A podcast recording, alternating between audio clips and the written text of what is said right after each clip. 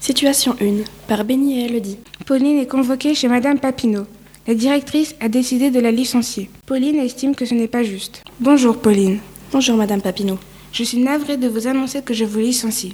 Parce que vous arrivez très souvent en retard et les enfants ne vous apprécient pas du tout. Mais non, ce n'est pas vrai, je travaille très bien. Et les enfants m'aiment beaucoup. Et pour l'heure, j'ai d'autres choses plus importantes à faire. D'accord, mais vous vous occupez mal des enfants. Et vous vous parquez mal au parking et vous fumez à côté des enfants. C'est un très mauvais exemple. Bah, les gosses n'ont qu'à pas être là quand je fume. Ma voiture est très bien parquée. Ah oui, et pour les autres, ils peuvent se débrouiller tout seuls, ils sont assez grands. Mais ils ne sont pas assez grands pour s'occuper d'eux-mêmes. Et pour la voiture, la prochaine fois, on appellera la casse. Et vous sortez avec plusieurs hommes à la fois. Mais pas du tout, vous n'avez pas de preuves. J'ai demandé à tous les enfants, ils m'ont tous dit la même chose. Mais les gosses racontent toujours n'importe quoi.